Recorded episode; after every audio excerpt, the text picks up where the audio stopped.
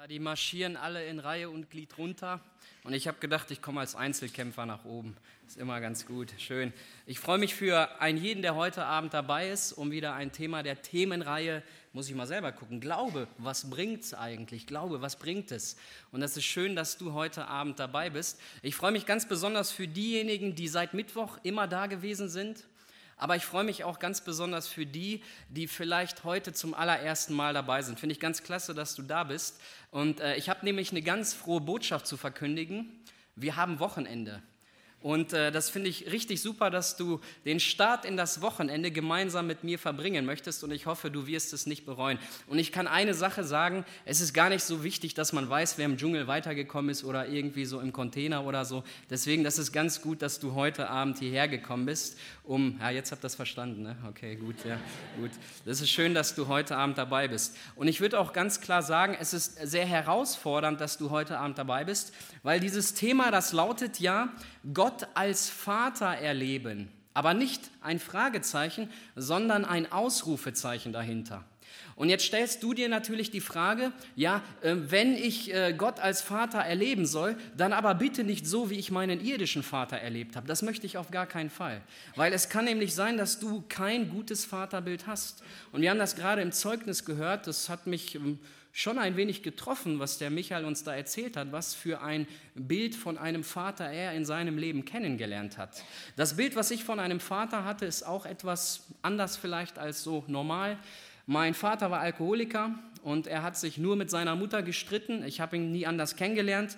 Und wenn wir irgendwo hingefahren sind mit dem Auto, ich saß am Beifahrersitz neben ihm in seinem roten Golf 1, den gab es damals noch, und dann hat er immer über meine Mutter geflucht hat Selbstgespräche geführt, er hat immer über meine Mutter geflucht und das Gute war, ich konnte Russisch nicht so gut verstehen. Aber ich wusste, das, was er sagt, das war halt auf jeden Fall nicht freundlich.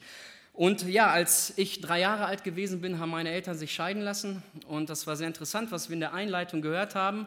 Es dauert zehn Jahre, bis man dann wieder einen Vater kennenlernt oder hat. So ähnlich hast du das. So war das. Und das stimmte auch ist bei mir auch gewesen. Im Alter von neun Jahren habe ich dann sozusagen einen neuen Vater bekommen, einen Stiefvater, das heißt ja dann heutzutage so.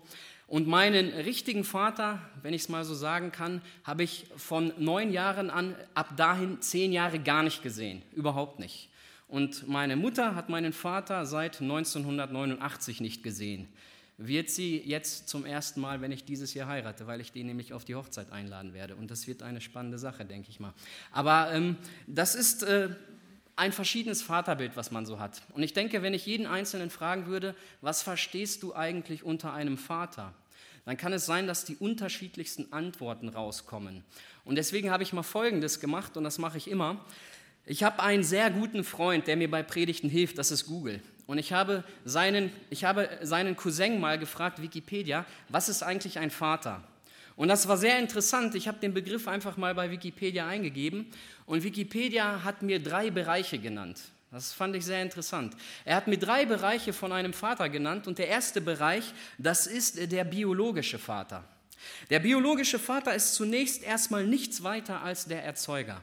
Und jeder Vater, völlig unabhängig, wie er sich seinem Kind gegenüber verhält, ist ein biologischer Vater.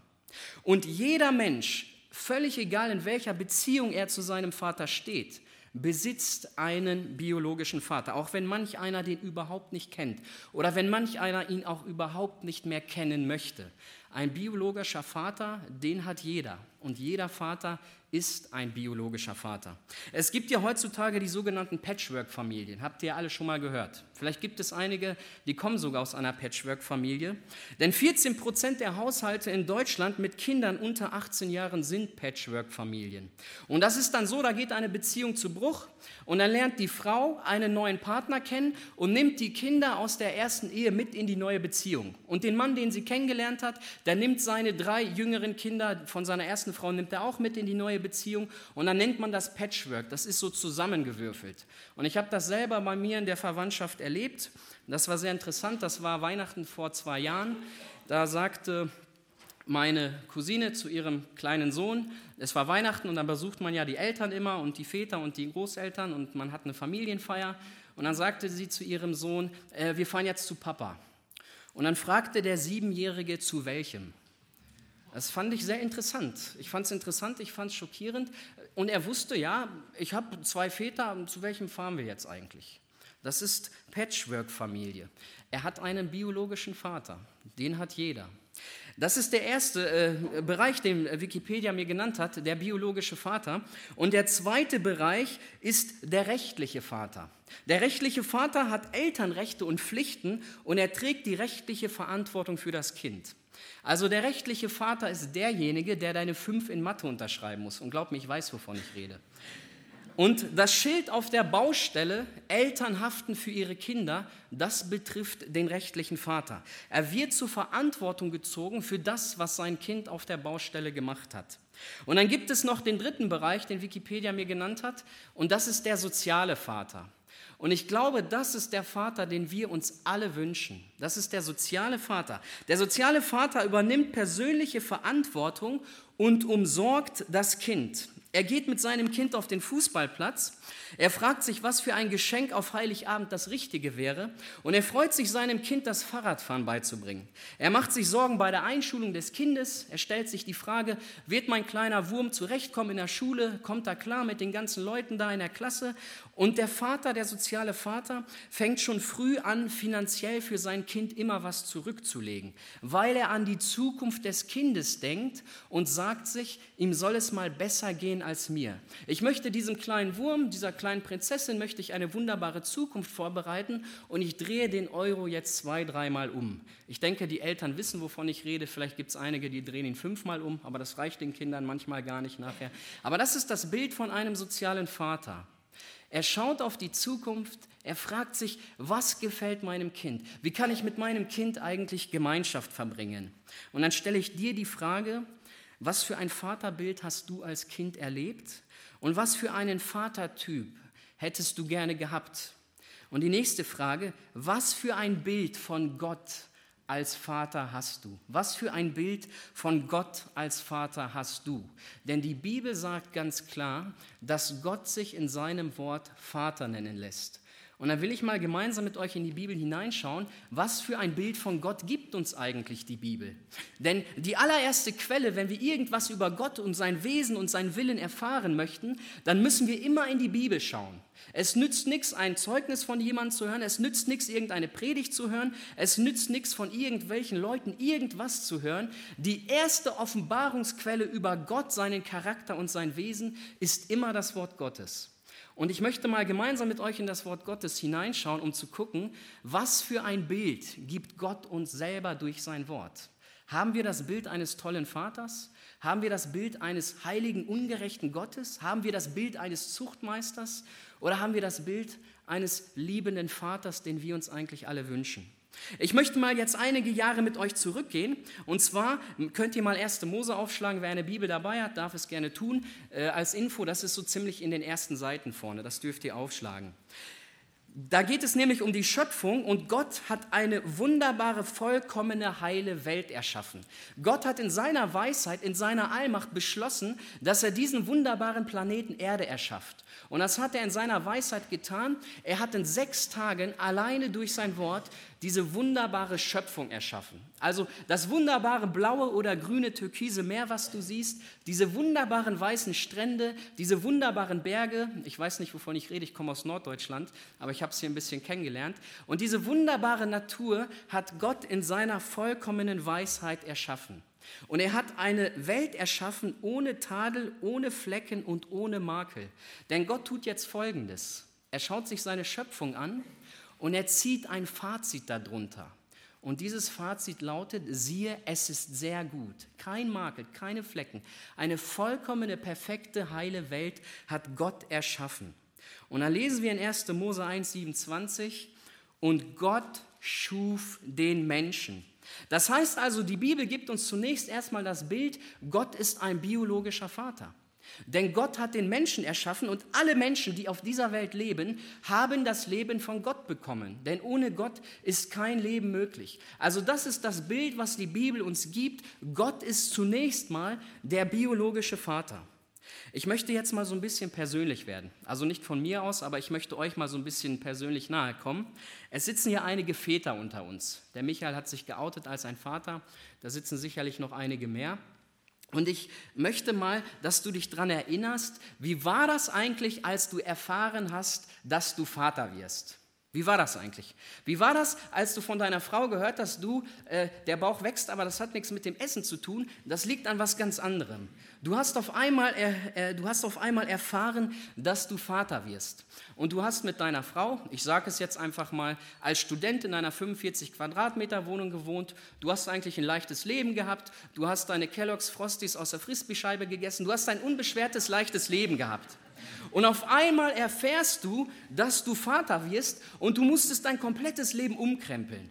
Ja, du hast dich auf der einen Seite gefreut, auf der einen Seite hast du Angst bekommen und dann hast du Folgendes gemacht, als du merktest, der Bauch geht nicht zurück.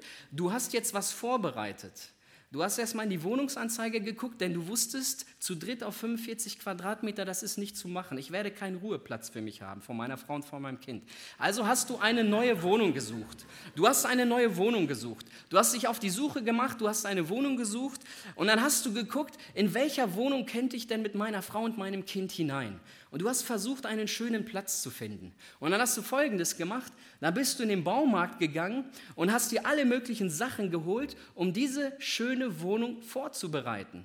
Und dann hast du gehört, dass deine Frau sagt, es wird eine Tochter, hast du rosa Farbe gekauft, dann hast du gehört, deine, es wird doch ein Junge, hast du hellblau gekauft. Okay, heutzutage macht man das alles in Regenbogenfarben. Das Problem ist einfach, wenn das Kind im Alter von sechs Jahren behauptet, ein Affe zu sein, dann musst du alles anders machen. Ist heutzutage auch möglich, ist alles möglich heutzutage. Ja, und dann hast du das so gehört und dann hast du deinem Kind eine Wohnung vorbereitet und du hast dir Mühe dabei gegeben. Und Leute, wisst ihr was? Wenn ich auf die Schöpfung schaue, wenn ich schaue, was Gott alles getan hat, dann denke ich daran, das hat er für den Menschen getan. Er hat dem Menschen eine wunderbare Wohnung vorbereitet. Er hat dem Menschen eine wunderbare, tolle, heile Welt vorbereitet. Und er setzt den Menschen dort in diese vollkommene, perfekte Welt hinein. Und weißt du, was das für ein Bild ist? Es ist das Bild eines sozialen Vaters. Es ist das Bild eines sozialen Vaters. Und jetzt lesen wir in 1. Mose 2, Vers 16. Und Gott der Herr gebot dem Menschen und sprach, ich lese von der Schlachter 2000 Übersetzung, die gefällt mir da ein bisschen besser. Und Gott der Herr gebot dem Menschen und sprach, von jedem Baum des Gartens darfst du nach Belieben essen. Gott versorgt und umsorgt den Menschen, damit es ihm gut geht. Er bereitet eine wunderbare, perfekte Wohnung für ihn vor, eine heile Welt. Er setzt den Menschen dort hinein und er sagt zu dem Menschen, schau mal alles, was ich getan habe. Schau dir diese wunderbaren Bäume an. Und von diesen Dingen darfst du nach Belieben essen. Wenn der Vater hört, Nein, noch nicht Vater. Wenn er hört, er wird Vater, bereitet er die Wohnung vor und er holt diese ganzen kleinen Dinge, auf die das kleine Kind eigentlich gar nicht achtet, weil das kleine Kind das gar nicht begreifen kann. Ja, da wird eine schöne Tapete gemacht, da wird irgendwas hingestellt und das kleine Kind da kann das überhaupt nicht einschätzen, aber der Vater freut sich, diesem kleinen Kind das vorzubereiten. Und genau das hat Gott getan. Er hat den Menschen eine tolle Welt vorbereitet, er setzt den Menschen dort hinein und zeigt, ja, ich bin dein biologischer Vater, aber ich bin auch dein sozialer Vater. Schau mal, was ich für dich alles vorbereitet habe. Gott versorgt und umsorgt den Menschen, damit es ihm gut geht. Aber Gott gibt auch Grenzen. In dem Wort umsorgen kommt das Wort Sorge vor und das ist die Eigenschaft eines guten Vaters. Ein guter Vater macht sich Sorge um seine Kinder. Das ist so, oder? Wir haben einige Väter vor uns. Hast du dir schon mal Sorgen gemacht um dein Kind?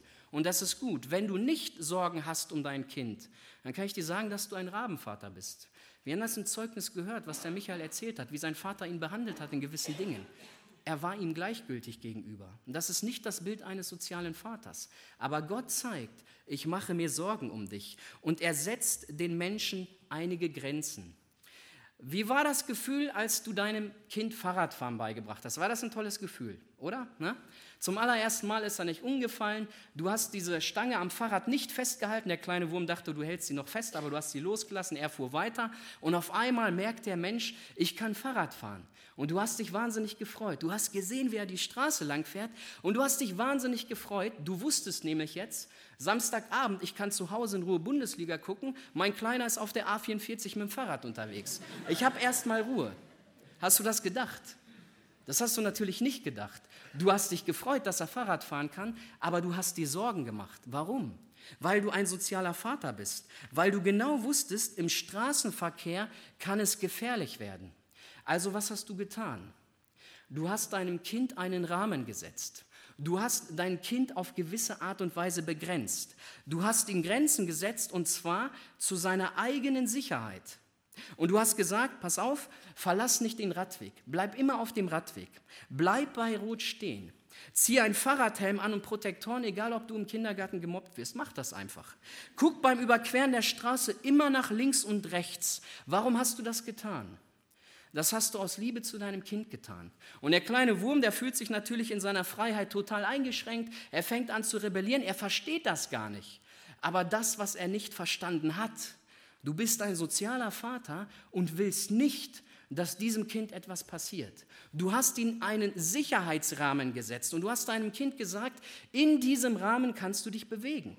Und wenn du dich in diesem Rahmen bewegst, dann hast du von mir die Garantie, dass dir nichts passiert.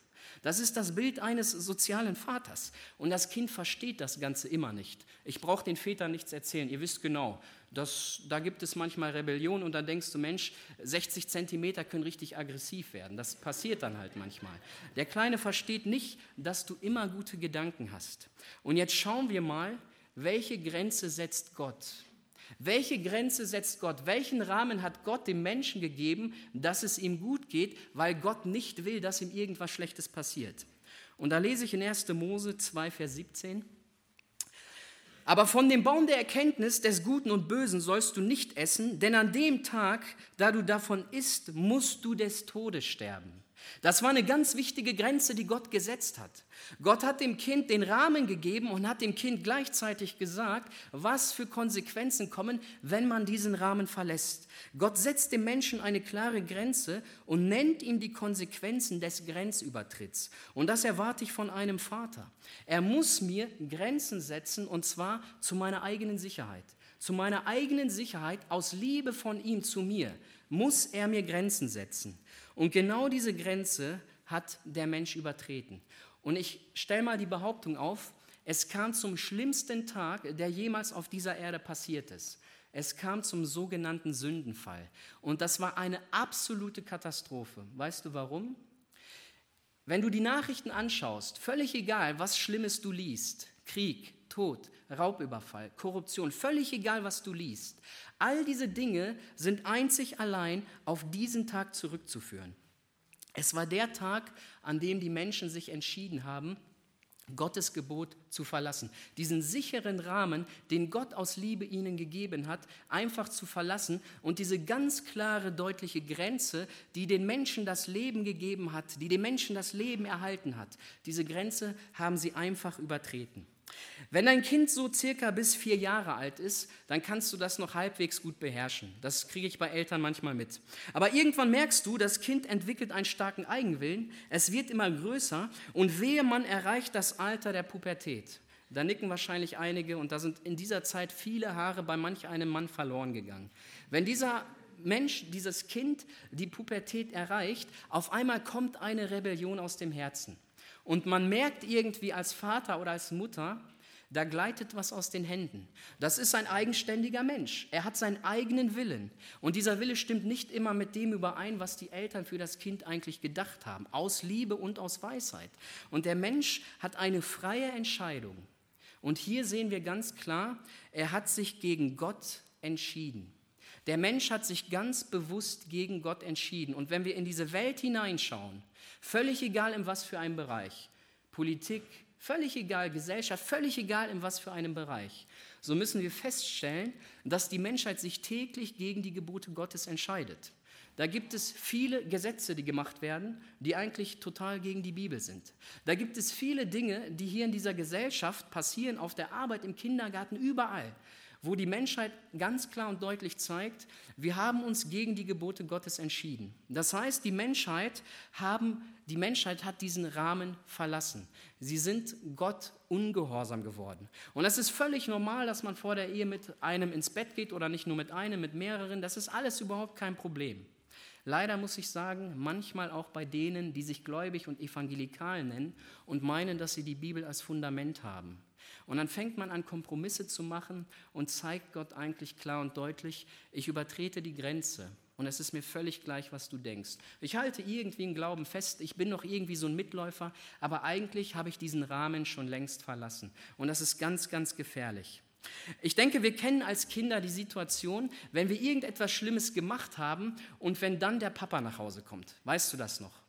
Weißt du das noch, als du dein, oh, da nicken einige, okay. Weißt du noch, als du deine fünf nach Hause gekriegt hast und du wusstest, also bei mir war es immer so, ich wusste, mein Stiefvater, der kommt um 16 Uhr nach Hause.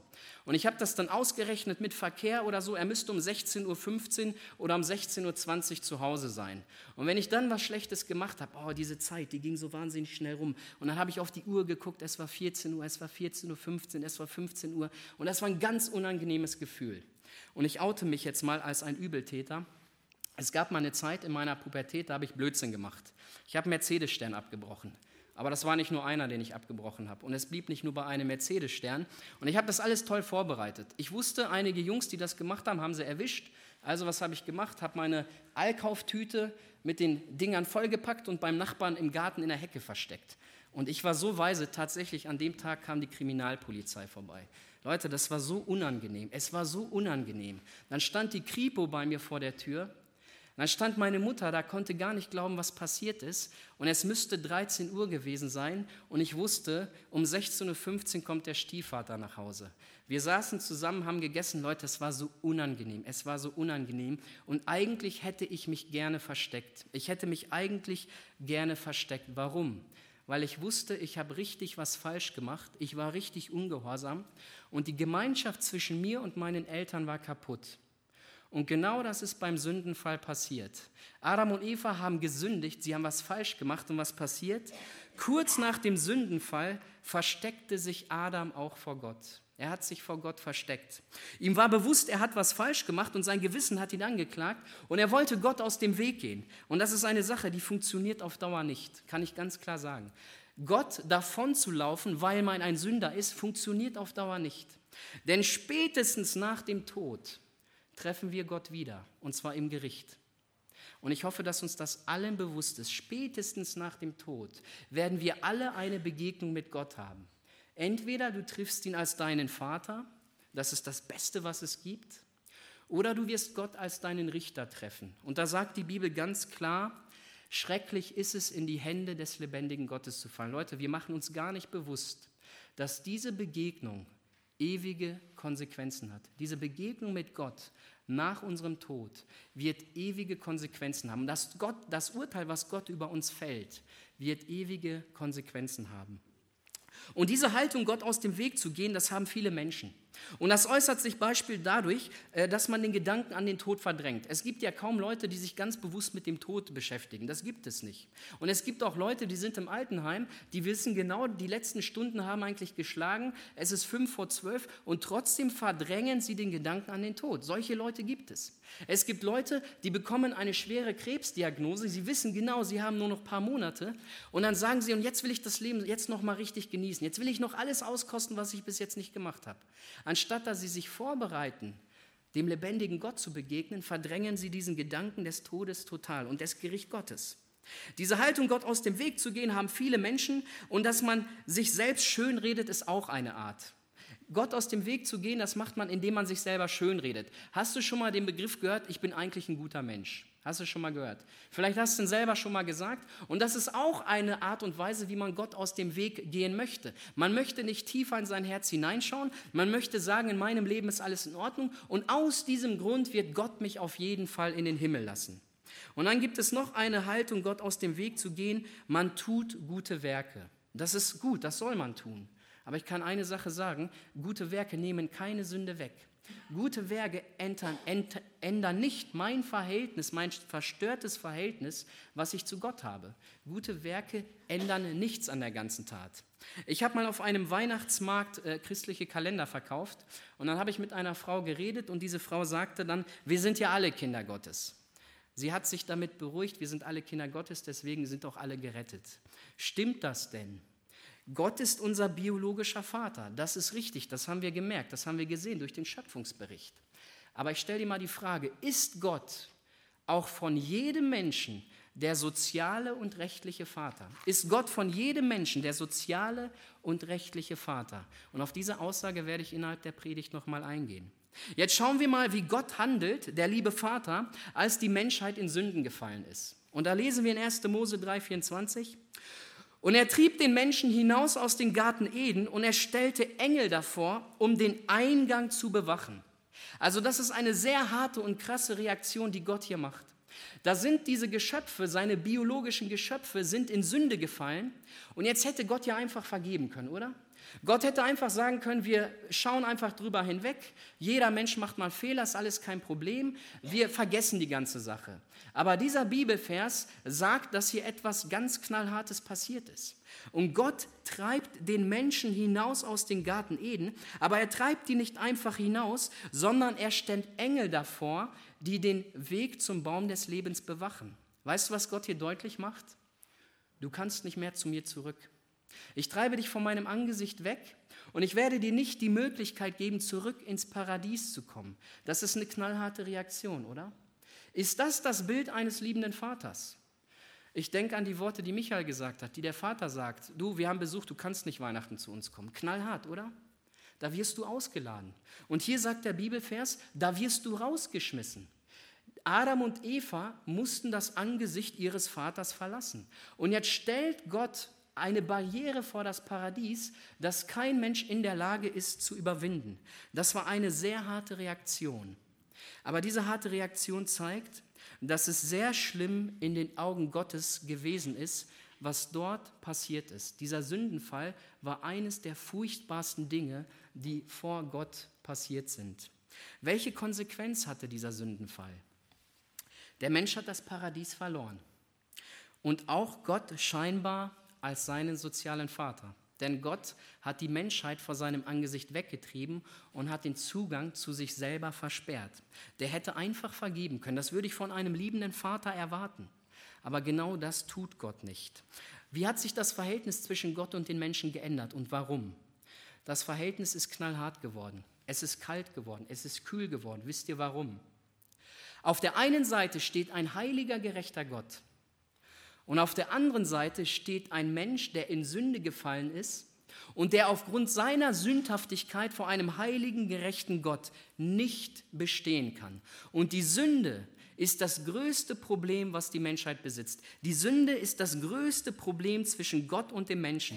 Und das ganze Wesen des Menschen widerspricht, der, widerspricht dem Wesen Gottes. Ich stelle dir mal als Vater die Frage, war das schwer, deinem Kind Ungehorsam beizubringen? War das schwer? Wie lange hast du dafür gebraucht? Das war nicht schwer, oder? Das war leicht. Warum? Weil diese Rebellion immer bei uns vorhanden ist. Und bei den kleinen Kindern ist es harmlos. Aber die kleinen Kinder werden irgendwann mal älter. Und dann werden sie stärker, dann werden sie größer, dann werden sie mächtiger. Und wie sich dann die Sünde äußert, das ist manchmal brutal und grausam. Und das ganze Wesen eines Menschen widerspricht der Natur Gottes. Es widerspricht dem, was Gott für die Menschheit eigentlich getan hat. Bei einem merkt man es mehr oder weniger. Und äh, ob ich einen Schluck tödlichen Gifts trinke oder die gesamte Flasche, das spielt überhaupt keine Rolle. Das Resultat ist da, ich werde sterben. Und ob ich scheinbar kleine Sünden habe oder große, spielt vor Gottes Heiligkeit keine Rolle. Er hat das Urteil gefällt in Römer 3:23, die gesamte Menschheit ist schuldig vor mir und kein Mensch ist ausgenommen. Das heißt, er schaut von seinem Thron der Gnade auf diese sieben, acht Milliarden Menschen und er sagt, ihr seid alle schuldig vor mir und zwar ohne Ausnahme. Und das ist das Bild, was uns die Bibel von Gott gibt. Gott ist heilig. Gott ist heilig. Es gibt eine Person, dessen Name aus dem Alten Testament ist sehr bekannt. Haben wir schon mal gehört. Hiobs Botschaft. Haben wir schon mal alle gehört, oder? Hiob war eine Person aus dem Alten Testament und Hiob war ein sehr gottesfürchtiger Mensch. Und das war sehr interessant. Hiob hat manchmal für seine Kinder geopfert vor Gott, obwohl er noch gar nicht wusste, ob sie irgendwas falsch gemacht haben. So eine Gottesfurcht hatte dieser Hiob. Und dann sind in Hiobs Leben einige Schicksalsschläge gekommen und daraufhin haben ihn drei Freunde besucht. Und dann haben sie diesen Hiob gesehen, der war durch Krankheit zerfressen, der hat ein furchtbares Leben. Und dann haben diese Freunde daraus äh, diesen äh, Beschluss gefasst, Hiob, du musst ein sehr, sehr schlimmer Sünder sein, sonst wäre dir das alles gar nicht passiert. Und die Aussage von Hiob lautet, ich halte an meiner Gerechtigkeit fest, keiner meiner Tage verklagt mich. Und das Ganze geht 37 Kapitel. Die Freunde sagen, Hiob, doch, du bist schlecht. Hiob sagt, nein, ich bin ein gerechter Mann. 37 Kapitel geht das. Und das ist sehr interessant. Ab dem 38. Kapitel redet Gott. Ab dem 38. Kapitel redet Gott. Und danach sagte Hiob in Hiob 40, Vers 5, Einmal habe ich geredet und ich will nicht mehr antworten. Ein zweites Mal habe ich geredet und ich will es nicht wieder tun. Weißt du, was Hiob für ein Bild bekommen hat? Er hat das Bild eines heiligen, gerechten Gottes bekommen, vor der jede Zunge einmal verstummen wird. 37 Kapitel rechtfertigt er sich. 37 Kapitel reden die Freunde auf ihn ein, bezeichnen ihn als ein Sünder. Einmal redet Gott. Und Hiob erkennt die Heiligkeit Gottes und sagt, ich werde kein zweites Mal reden. Es gibt ja Menschen, die sagen, wenn ich einmal im Gericht Gottes stehe, ich werde Gott schon mal die Meinung sagen. Das ist nicht das Bild des Gottes, den ich aus der Bibel kenne. Das Bild des Gottes, den ich aus der Bibel kenne, heißt, jede, Stumme, jede Zunge wird verstummen.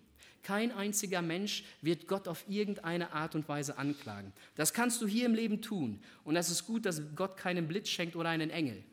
Er schenkt Raum zur Buße. Er will, dass die Menschen sich bekehren. Aber im Gericht Gottes wird es nicht so sein. Hiob erkennt die Heiligkeit Gottes. Psalm 51, Vers 6, da sagt der Psalmist, an dir allein habe ich gesündigt und getan, was böse ist in deinen Augen, damit du Recht behältst, wenn du redest und rein dastehst, wenn du redest, wenn du richtest. Also dieser Psalmist David erkennt seine Sünde. Er sagt, ich stehe schuldig vor Gott. Und er sagt, wenn ich im Gericht bin, du wirst immer Recht haben. Das ist das Bild eines heiligen und gerechten Gottes. Und diese Heiligkeit Gottes und die Sündhaftigkeit des Menschen, haben zur Folge eine Unnahbarkeit des Menschen zu Gott. Eine Unnahbarkeit des Menschen zu Gott. Und ganz besonders deutlich wird das in der sogenannten Stiftshütte. Das ist aus dem Alten Testament. Da hat Gott sein Volk, die Israeliten, erwählt und er hat denen jetzt einen Auftrag gegeben. Und dieser Auftrag lautete 2. Mose 25,8. Und sie sollen mir ein Heiligtum machen, dass ich unter ihnen wohne. Der Wunsch eines sozialen Vaters ist, Gemeinschaft mit seinen Kindern zu haben, oder? Und obwohl die Menschheit in Sünde gefallen ist, hat Gott ihnen die Möglichkeit einer Begegnung mit ihnen gegeben. Er hat die Stiftshütte bauen lassen. Und die Stiftshütte ist ein Verweis auf den Tempel, der nachher gebaut wurde. Und die Stiftshütte bestand aus drei Bereichen. Da war vorne der Vorhof, dann gab es das Heilige und darin befand sich das Allerheiligste. Und in diesem Allerheiligsten befand sich die Bundeslade und sogar zwei Engelswesen waren dort. Okay? Ich möchte, dass wir das im Hinterkopf behalten. Da war diese Stiftshütte, da war der Vorhof, da war das Heilige und da war das Allerheiligste. Ich möchte meinen Gedankenwechsel einführen.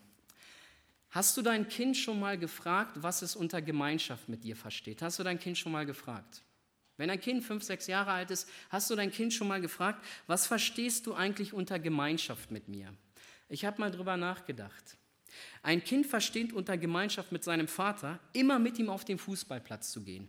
Im Sommer mit Papa an den See fahren und jede Freizeitgestaltung zu jeder Zeit. Im Winter mit Papa einen Schneemann bauen, am Teich mit Papa die Enten füttern, in den Fahrradladen gehen, mit Papa das neue Fahrrad aussuchen, zu Papa hingehen, wenn das Fahrrad kaputt ist, der macht das heile und immer mit allen Sorgen und Nöten auf seinen Schoß krabbeln und zwar zu jeder Zeit. Das ist das Bild von einem wunderbaren Vater. Und jetzt schauen wir mal, welches Bild gibt Gott uns durch diesen Begegnungsort der Stiftshütte. Nur einmal im Jahr, nur einmal im Jahr durfte der hohe Priester dort hinein. Und zwar an einem Fest, dem Yom Kippur-Fest, und zwar um Sühne für das Volk zu erbeten, aber auch vorher Sühne für sich zu erbeten, sonst hätte er dort nicht hineingehen können. Und diese Begegnung mit Gott, die war sehr gefährlich. Ich möchte mal vorlesen aus 3. Mose 16, Vers 1. Da äh, sagte er zum ersten Hohepriester, da sagte Gott zu Mose über den ersten Hohepriester, sage deinem Bruder Aaron, dass er nicht zu jeder Zeit in das Heiligtum gehe, hinter den Vorhang vor den Gnadenthron, der auf der Lade ist, damit er nicht sterbe. Denn ich erscheine in der Wolke über den Gnadenthron. Das ist gewaltig. Weißt du, was Gott sagt? Pass auf, wenn du eine Begegnung mit mir hast. Pass peinlichst genau auf, denn es kann dein Leben kosten. Was ist das für ein Bild von einem sozialen Vater? Das ist doch nicht das Bild von einem Vater, oder?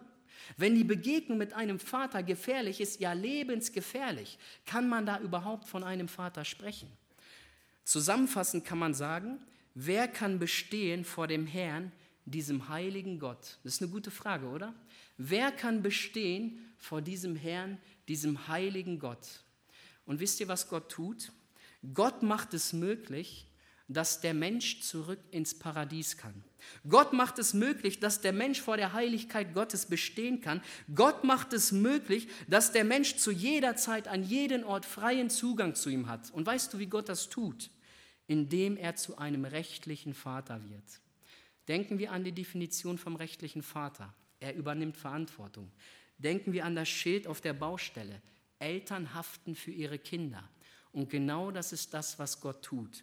Er lässt sich zur Rechenschaft ziehen für das, was die Menschen falsch gemacht haben. Gott wird zu einem rechtlichen Vater, indem er sich zur Rechenschaft ziehen lässt für das, was die Menschen kaputt gemacht haben. Und da lesen wir in 2. Korinther 5,19, denn Gott war in Christus. Und das ist ein gewaltiger Vers, was jetzt hier passiert. Gott war in Christus. Und dieser Jesus Christus kommt persönlich vom Himmel auf diese Erde. Und in der Gestalt Jesu Christi hat Gott persönlich diese Welt besucht. Und Jesus, der Sohn Gottes, hatte einen gewaltigen, schweren Auftrag zu erfüllen. Und weißt du, was das für ein Auftrag war? Er musste das heile machen, was die Menschen durch die Sünde zerstört haben. Sie haben das Paradies zerstört und sie haben die Gemeinschaft zu ihrem biologischen, zu ihrem sozialen und zu ihrem rechtlichen Vater völlig zerstört. Und Jesus kam mit diesem Auftrag auf die Erde, die Gemeinschaft mit dem Vater wiederherzustellen. Als Jesus auf dieser Erde war, hat er wunderbare Dinge getan. Er schenkte Blinden das Augenlicht, er machte, dass Lahme gehen konnten, er heilte Menschen von allen Gebrechen und er hat sogar Tote auferweckt. Aber eines der Höhepunkte seines Wirkens bestand in den Worten, deine Sünden sind dir vergeben. Das war das Gewaltigste, was Jesus Christus eigentlich gesagt hat. Deine Sünden sind dir vergeben. Denn die Sünde war ja das Problem. Die Sünde ist immer noch das größte Problem, was der Mensch mit seinem Schöpfer hat. Die Sünde lässt den Menschen auf ewig verloren gehen. Und auf einmal kommt dieser Jesus Christus und sagt, deine Sünden sind dir vergeben. Warum? Weil er etwas Gewaltiges macht. Aber bevor er das getan hat, haben die Menschen ihn unglaublich gehasst, weil er den Menschen nämlich gesagt hat, du bist ein Sünder. Und ich weiß, dass Leute hier sitzen, die das Wort Sünde gar nicht hören können, die vielleicht zum ersten Mal hier sind und sagen, Mensch, in meinem Leben ist doch alles in Ordnung. Also so schlecht, dass ich auf ewig verloren gehen sollte, so schlecht kann ich doch gar nicht sein. Das kann doch ein Gott einfach gar nicht so zulassen. Aber die Bibel sagt was anderes. Die Bibel sagt, wir stehen voll schuldig vor Gott. Und die religiöse Elite damals vor 2000 Jahren, die hat Jesus Christus dafür gehasst. Und ihr Hass war so groß, dass sie ihn töten wollten. Und an einem Tag war Jesus Christus mit seinen Jüngern unterwegs, im Garten Gethsemane. Das war ein wunderbarer Ort, da hat er sich oft mit seinen Jüngern getroffen.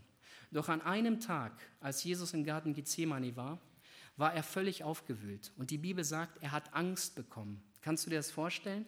Der Sohn Gottes persönlich. Er, der Tote auferweckt hat, er, vor dem die Dämonen gezittert haben, fängt selber an zu zittern im Garten Gethsemane. Und weißt du warum? Weil er wusste, dass seine schwerste Stunde kommt. Er musste an dieses Kreuz und das hat er gewusst. Und jetzt geht er auf die Knie. Und jetzt fängt er dreimal an zu beten zu seinem Vater, wenn es möglich ist, dass dieser Kelch an ihm vorübergehe. Und was hat der Vater geantwortet? Nix. Dreimal hat er nichts geantwortet. Tolles Bild von einem sozialen Vater, oder? Würdest du so handeln?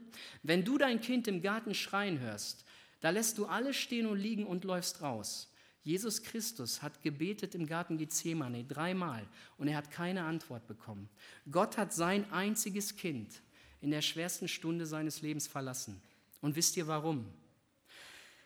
Er hatte die Rettung der gesamten Welt im Blick. Es ging nicht alleine um Jesus. Er hatte die Rettung der gesamten Welt im Blick und dafür musste einer sterben. Und das war der, der selber niemals gesündigt hat. Und dann kamen seine biologischen Geschöpfe, denen er das Leben geschenkt hat, spuckten ihn an, schlugen ihm ins Gesicht. Stell dir mal vor, du als Vater siehst, dass man das mit deinem Kind macht. Was würdest du tun? Eingreifen, oder? Was hat Gott getan? Hat er eingegriffen? Hat er nicht? Er hat sich das alles angeschaut. Und dann kommen diese Geschöpfe und dann nehmen sie ihn, dann verspotten sie ihn und dann setzen sie ihm die Dornenkrone auf und dann kommt wirklich die Krönung. Sie nehmen ihren Schöpfer, der, der ihnen das Leben geschenkt hat, und schlagen ihn an das Kreuz. Und dann richten sie dieses Kreuz auf dem Hügel von Golgatha auf. Und das reicht nicht. Der Spott ging weiter. Wenn du Gottes Sohn bist, steig vom Kreuz. Oh, schau mal, du hast Durst, hier hast du Essig zu trinken. Die Leute haben ihn bis zum Tod verspottet. Und dann sagte dieser Jesus Christus, mein Gott, mein Gott, warum hast du mich verlassen? Gott ist kein sozialer Vater an diesem Punkt, oder? Er hat sein einziges Kind in der schwersten Stunde seines Lebens verlassen. Und dann stirbt er, der niemals gesündigt hat, den Tod eines Sünders. Und er nimmt stellvertretend alle Sünde mit an das Kreuz und er erwirkt eine ewige Erlösung. Und jetzt passt mal auf, was passiert, als Jesus gestorben ist. In dem Augenblick, als Jesus Christus gestorben ist, ist was sehr Interessantes im Tempel passiert, denn der Vorhang im Tempel zum Allerheiligsten zerriss in der Mitte. Es war der Vorhang, hinter den nur einmal im Jahr der hohe Priester gehen konnte. Es war der Vorhang, hinter den zu gehen lebensgefährlich war. Und dieser Vorhang ist zerrissen, als Jesus gestorben ist. Weißt du warum? Weil Gott deutlich gemacht hat, der Zugang zu mir ist frei. Diese ewige Erlösung wurde durch meinen Sohn vollbracht. Du kannst zu mir kommen. Du brauchst keine Angst mehr haben. Du brauchst nicht Angst haben zu sterben. Der Zugang ist frei. Der Tempel ist da. Der Vorhang ist zerrissen. Du hast freien Zugang zur Gnade. Das ist das, was Jesus Christus getan hat. Warum ist dieser Zugang frei? Weil er sich selber als Opfer gegeben hat, weil er den Preis der Sünde in dem Augenblick am Kreuz bezahlt hat. Und jetzt möchte ich dir mal erzählen, wie das Verhältnis sich nun zwischen Gott und dem Menschen geändert hat. Wir haben durch das Blut Jesu die Freiheit zum Eingang in das Heiligtum. Wir sind durch das Opfer Jesu Christi geheiligt. Also wir stehen nicht mehr als Sünder da. Wir dürfen Gott lieben Vater nennen und nicht mehr unseren Richter. Weil Jesus Christus den Preis deiner Sünde am Kreuz bezahlt hat. Das ist gewaltig, was er getan hat, oder? Gott war der biologische Vater für alle Menschen, aber nicht der soziale und rechtliche Vater für alle. Und jetzt ganz vorsichtig. Ich weiß, dass hier einige hohe Theologen vor mir sitzen. Und da wird der eine oder andere sagen, Christian, weißt du, du redest so, als, Gott, als ob Gott der Vater von jedem ist. Gott ist der biologische Vater von jedem Menschen, sonst hast du kein Leben. Aber Gott ist nicht der rechtliche und soziale Vater für dich. Das ist er nicht. Jetzt hör mal genau zu. Johannes 1, Vers 12. Und damit fasse ich eigentlich die gesamte Predigt zusammen. Allen aber, die ihn aufnahmen, denen gab er das Recht, Kinder Gottes zu werden. Und die Rede ist von Jesus Christus. Dieser Jesus sagt, alle, die mich aufnehmen, denen gebe ich das Recht, ein Kind Gottes zu werden. Du hast das Recht, ein Kind des Allerhöchsten zu sein, wenn du Jesus aufnimmst. Und Jesus aufnehmen heißt, sich bekehren. Und das bedeutet, sich ganz klar und deutlich als ein Sünder bekennen. Ganz klar und deutlich im Glauben das annehmen, was Jesus Christus vor 2000 Jahren am Kreuz getan hat. Ihn als Herrn und Erlöser anzunehmen, einen Herrschaftswechsel zu vollziehen. Das bedeutet, Herr Jesus, es kommt nicht mehr in mich auf meinem Leben an, es kommt auf dich an. Ich nehme dein Wort als Fundament für mein Leben und ich werde nicht mehr meinen eigenen Weg gehen, ich werde den Weg gehen, auf den du mich gestellt hast. Das bedeutet eine Bekehrung, eine bewusste Entscheidung, Jesus Christus in sein Leben hineinzulassen.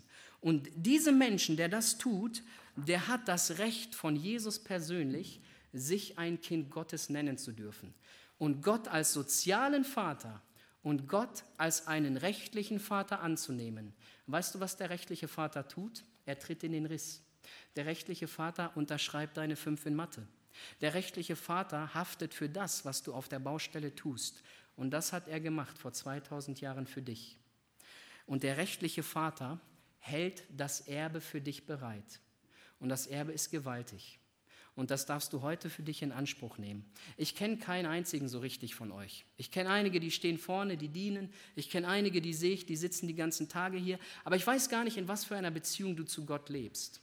Es kann sein, dass du nur ein Mitläufer bist. Und es kann sein, dass Gott immer noch dein Richter ist und nicht dein Vater. Und ich kann dir sagen, es ist das Schönste und Beste, wenn du Gott deinen Vater nennen kannst. Und das darfst du heute für dich in Anspruch nehmen. Diejenigen, die Jesus nicht haben, die haben das Paradies verloren. Die haben Gott nicht als ihren sozialen Vater. Diejenigen, die Jesus aufnehmen, die haben das Paradies gewonnen. Sie wurden zurück durch Christus in das Paradies gebracht. Ich habe ein ganz wunderbares Bild auf der letzten Evangelisation, welches ich getan habe. Ich saß vorne in der ersten Reihe auf der Bühne, hinter mir saß der Chor und ein Mann hat vorne moderiert. Und dann ist was ganz Interessantes passiert. Mitten aus der Reihe kam ein kleiner Junge, er, ich schätze mal, er war vier Jahre. Er kam mitten aus der Reihe hervor und es hat ihn nicht interessiert, ob die Leute das gesehen haben oder nicht, war ihm völlig egal. Er kam durch diesen Gang hindurch, er sprang mitten auf die Bühne und er ging zu einem auf den Chor und setzte sich auf den Schoß. Das war sein Vater. Er durfte das, niemand konnte ihn aufhalten. Und es war ihm völlig egal, was die anderen Leute gesagt haben, weil das sein Vater ist. Das ist ein tolles Bild, oder? Und genau das ist das, was Gott sagt. Ich möchte dein Vater sein. Du kannst zu mir kommen. Du darfst alle Zeit zu mir, mit all deinen Sorgen, zu jeder Zeit, an jedem Ort. Aber die Voraussetzung, Jesus Christus aufnehmen. Und das darfst du heute tun. Und genau aus diesem Grund werden diese Veranstaltungen gemacht. Genau aus diesem Grund werden diese Themenreihe gehalten, dass Menschen ganz bewusst Jesus Christus in ihr Leben lassen. Und diese Möglichkeit hast du heute. Und wir werden das folgendermaßen machen, wie wir das die Tage gemacht haben. Ich bitte alle jetzt aufzustehen, das dürft ihr schon tun. Und ich glaube, der Chor kommt jetzt auch nach vorne. Das dürfen sie auch schon tun. Und ich werde gleich ein Gebet sprechen. Und wenn ich dieses Gebet gesprochen habe, werde ich Folgendes tun. Ich werde hier von dieser Bühne runtergehen, ich werde diesen Gang gehen durch die Tür und ich werde rechts in einen Raum gehen. Das ist der Seelsorgeraum. Lass dich nicht abschrecken von diesem Namen. Es ist einfach ein Begegnungsort. Es kann heute für dich ein Begegnungsort sein, wo du Gott als Vater annehmen kannst. Und wenn ich dieses Gebet gesprochen habe, gehe ich in diesen Raum und du musst das Lied gar nicht abwarten. Du kannst aus deiner Reihe rauskommen, du kannst sofort in diesen Raum gehen und du kannst heute gemeinsam mit uns, die wir dort in diesem Raum sind, Gott durch ein Gebet als deinen Vater annehmen. Das darfst du heute tun. Und ich kann dir eins sagen, schäm dich nicht dafür. Es ist völlig egal, was andere Leute denken, schäm dich nicht dafür. Komm aus deiner Reihe raus, mach die Sache mit Jesus fest. Es kann sein, dass du das schon mal getan hast, aber dass deine Beziehung zu Jesus schon lange nicht mehr stimmt. Dann fang heute noch mal von vorne an. Es kann sein, dass du das alles gar nicht so richtig verstanden hast, aber du weißt, es kann sein, dass der Prediger die Wahrheit sagt. Ich kann dir das noch mal gerne erklären. Du kannst mir Fragen stellen, ich werde versuchen, dir alles zu beantworten. Es wird nichts Schlimmes in diesem Raum passieren, nichts, was du nicht willst. Aber um eine Sache bitte ich dich. Wenn du genau weißt, dass Gott dich heute angesprochen hat, dann bleib nicht stehen. Und dann geh nicht einfach ins Bistro, dann fahr nicht einfach nach Hause. Dann komm in diesen Raum und mach die Sache gemeinsam unter Zeugen fest. Es kann sein, dass du nur mit mir reden willst, nur mit einer Person. Ist alles kein Problem, können wir machen. Aber ich bitte dich um eine Sache. Fahr nicht mit deiner Sünde nach Hause, mit der du hergekommen bist.